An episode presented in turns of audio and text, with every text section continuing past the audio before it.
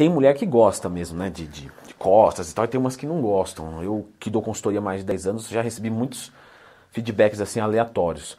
Mas no final de contas, é, eu preciso ou não treinar dorsais? Então já clica no gostei, se inscreve no canal. Você que é mulher e gosta né, da parte superior desenvolvida, etc. Você, lógico, você tem que treinar. Então provavelmente o vídeo não é para você, você já treina e tem certeza que tem que treinar, né? Agora, tem mulheres, né, eu recebo isso na consultoria. Leandro, eu não, não gosto de parte superior, entendeu? Eu gosto mais inferior mesmo. Parte superior, eu nem quero treinar. Né? Ainda mais dorsal, vou ficar larga, vou ficar masculina. Bom, primeiro, meninas, eu até comentei sobre isso. Num, eu tenho um curso que ensina como montar um treino de periodização do zero, tá? E lá eu comentei, vocês não precisam ter medo da hipertrofia muscular. Porque tem mulher que é assim, ó, aí eu vou pegar o halter, aí, vou, aí peguei o halter, virei fisiculturista. Só, só peguei o halter, já virei.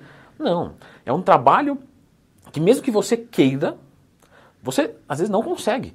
É só você olhar pessoas que estão dedicadas a aumentar o volume muscular da parte superior do corpo, às vezes tomam hormônios e não ficam gigantes, né? Fica aquela coisa mais fitness. Então é improvável, é, ou pelo menos é menos provável que a mulher ganhe massa muscular do que o homem, por uma série de fatores. Até mesmo usando recurso hormonal, né? O limite ele é menor. Entendendo isso, o estímulo não precisa de medo. Segundo, o treinamento de costas ele não é só para estética, certo? A gente não faz musculação só para estética. Existe uma função motora ali. E, e, é um grupamento muscular grande. E ele é responsável por duas articulações muito importantes, né? Ombro, escápula, além de ser exercícios multiarticulares que trabalham também a articulação do cotovelo, do punho, né? E dependendo do movimento, até mesmo do tronco, né? Então, assim, é muito completo. Logo, do ponto de vista motor, é necessário que você treine. Leandro, mas eu odeio hipertrofia das costas, eu não quero. Olha, se você quiser me escutar, tá? Se não quiser, tá tudo bem também. Mas às vezes a gente não sabe o que a gente quer. Eu vejo muito isso. Leandro, eu não quero ganhar nada de superior. A pessoa ganha e fala, nossa, como ficou bonito, como ficou legal. Nossa, já tive muitos relatos disso. Então, né, dê uma chance, faça. Se você não quiser, Leandro, não ficou legal, hein? Normalmente se acerta, Leandro, que obrigado, querida. Mas hoje você errou. Eu olhei e não, não, não gostei do, que, do resultado que eu tive. Primeiro que lembra, não vai ser do dia para noite, tá? Segundo, não gostou, é muito mais fácil destreinar do que treinar. Então, ah, vamos ficar um tempo sem fazer superior para perder massa muscular? Bem, dá para fazer isso. É muito mais fácil do que você não treinar superior e depois você querer melhorar. Depois já tem o inferior muito forte. Aí vai dar um trabalho do caramba. E às vezes nunca fica bom. Nunca se você não fizer um trabalho bem feito, lógico. Mas lembra da função motora. A função motora é muito importante. Leandro, eu não quero já tá, já tá bom, pega para você. Eu pegaria, fica tranquilo, mas não dá. O que, que eu sugiro? Né? Tem aluna que fala, meu, não quero, tô, tô tranquilo, eu, eu, sei o que eu tô falando, tá bom. Faz um trabalho, é, mas ali às vezes tensional, metabólico. Então, faz às vezes uma, uma coisa onde você vai fugir dos parâmetros da hipertrofia. Então eu vou fazer, por exemplo, sei lá, 4 de 30, um treino de RML. O que é RML? Resistência muscular localizada. Onde é que eu posso conhecer mais sobre isso? Aqui no YouTube. Quando você tiver qualquer dúvida, Leandro Twin, mais tema.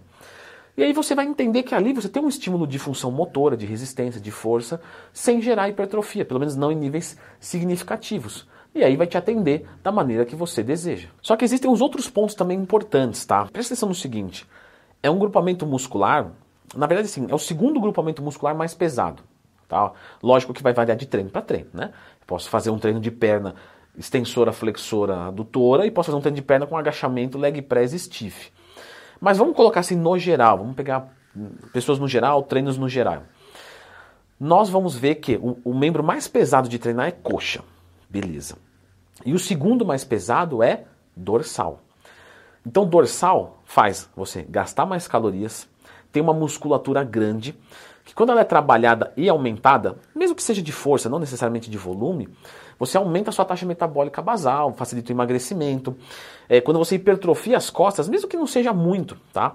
Mas pensa que, as, como as costas são grandes, né? As costas, né? As dorsais, é, mas vocês entenderam o que eu quis dizer. A região das costas, né? É que costa não é músculo, entendeu? Por isso que eu tô falando isso.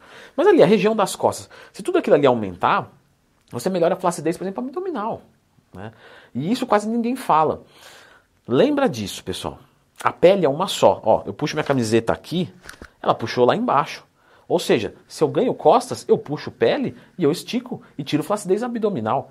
Eu, eu, posso tirar até mesmo flacidez dos adutores de coxa treinando costas. Por quê? Porque a pele é uma só e está tudo repuxando. Logicamente, num nível muito pequenininho. Né? Seria muito mais eficiente eu treinar é, coxa para tirar a flacidez da coxa. Mas, novamente, tirar a flacidez do abdômen ela é bem complicado. E o treinamento de dorsal com hipertrofia é bacana. E não vai ficar de forma masculina. Lógico, eu não posso dizer por você, o seu padrão de beleza é seu, né? Uma coisa única. Você olha no espelho e fala, tá legal ou não tá legal? Mas, a nível social, um pouquinho de hipertrofia se condiz com o membro inferior, fica beleza, tá? Eu vou fazer o seguinte, eu vou até, já que eu citei esse assunto, eu vou deixar um vídeo aqui sobre como acabar com a flacidez, né? Essa talvez seja uma coisa que você não sabia, e eu pode ser que tenha outras, né? Então dá uma conferida aqui.